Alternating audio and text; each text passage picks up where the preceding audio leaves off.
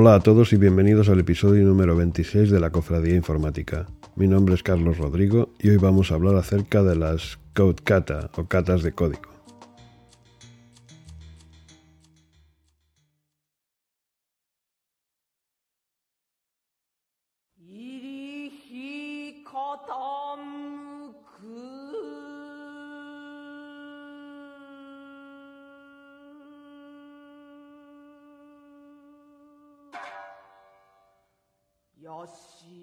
En el capítulo anterior hemos hablado acerca de la programación como arte marcial. Hoy vamos a seguir en esa línea e iremos un poco más allá.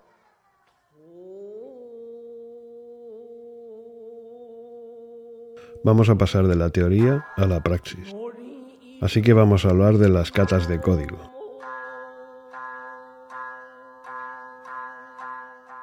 Básicamente las catas de código son sets o conjuntos de problemas predeterminados. Según Wikipedia, una cata de código es un ejercicio de programación que ayuda a los programadores a afinar sus habilidades a través de la práctica y la repetición. El término fue acuñado por Dave eh, Thomas, coautor del libro The Pragmatic Programmer en un guiño al concepto japonés de kata en las artes marciales. La práctica constante, un consejo recurrente en programación y también en artes marciales. Al igual que cuando se aprende a tocar un instrumento, se necesita que el aprendiz practique una y otra vez con su instrumento musical. En las catas de código, dado un problema, tienes que escribir una solución. Cada problema suele tener una o más soluciones prescritas. Puedes comparar el código que has escrito con esas soluciones para determinar si tu código es adecuado o no. Hay un montón de tipos de kata. Algunos de ellos requieren optimizaciones de código de forma que éste se ejecute más o mucho más rápido. El objetivo de esas katas es mejorar tu capacidad para resolver problemas. Hay tipos por ahí que son realmente adictos a las catas. Hay gente que critica esa práctica porque dicen que no tiene sentido buscar nuevas soluciones a problemas que ya han sido resueltos, ya que eso no nos proporciona ningún beneficio. ¿Por qué escribir la misma solución una y otra vez? Los defensores dicen que Code Kata no sirve para resolver un problema dado, sino para crear mejores programadores. O sea, que lo que se busca es recrear un entorno de trabajo lo más realista posible, al objeto de hacer de ti un solucionador de problemas nato. A lo que los detractores responden diciendo que ya se practica la resolución de problemas en el día a día de la programación. Bien, eso es cierto, si tienes trabajo, claro está. Si no lo tienes y quieres entrenarte, las catas de código son una buena opción. Siempre y cuando ya tengas bien aprendidos los fundamentos. No recomiendo practicar catas si no has desarrollado uno o dos sitios web completos, de la A a la Z. Si no sabes ni lo básico de SQL, ni has creado ninguna API.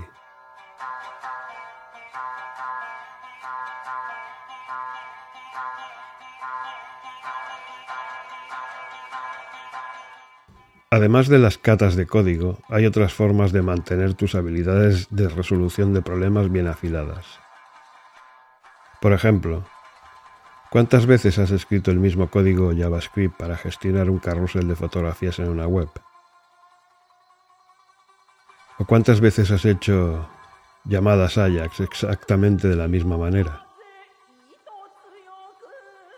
No vas a convertirte en mejor programador escribiendo el mismo código y de la misma manera una y otra vez. Tino al cortar y pegar.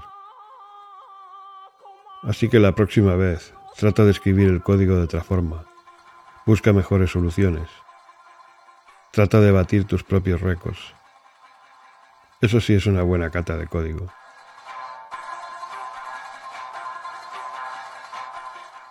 Bien, ¿y dónde puedo encontrar catas de código para practicar.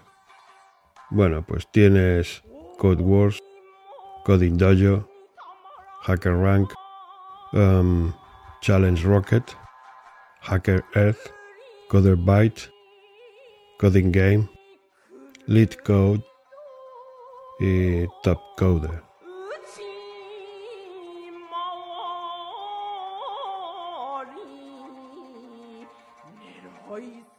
También hay muchos sitios web dedicados al tema en español. Pregúntale al tío Google. Si estás empezando, tu mejor codecata será producir un sitio web que funcione y que además sea útil. Útil de verdad, al menos para ti. Y después de hacer eso, aprende los principios SOLID, bien aprendidos. Y a continuación, aprende los fundamentos de TDD o Test Driven Development o desarrollo guiado por test en español. Hablaré de estos dos conceptos en sus correspondientes capítulos monográficos.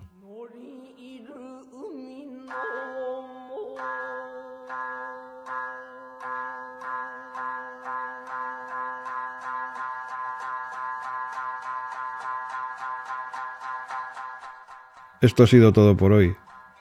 Disfruta de tu café y hasta la próxima.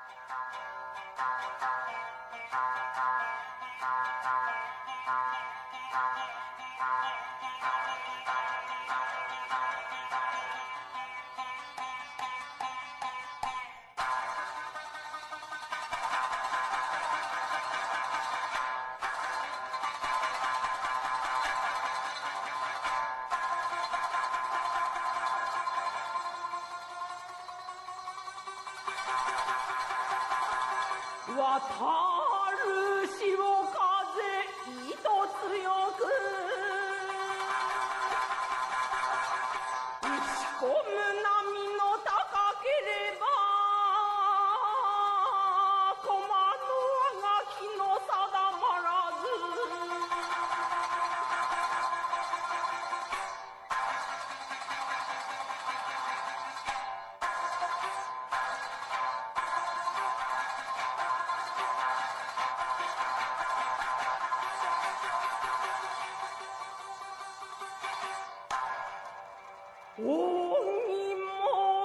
風にたまらねば。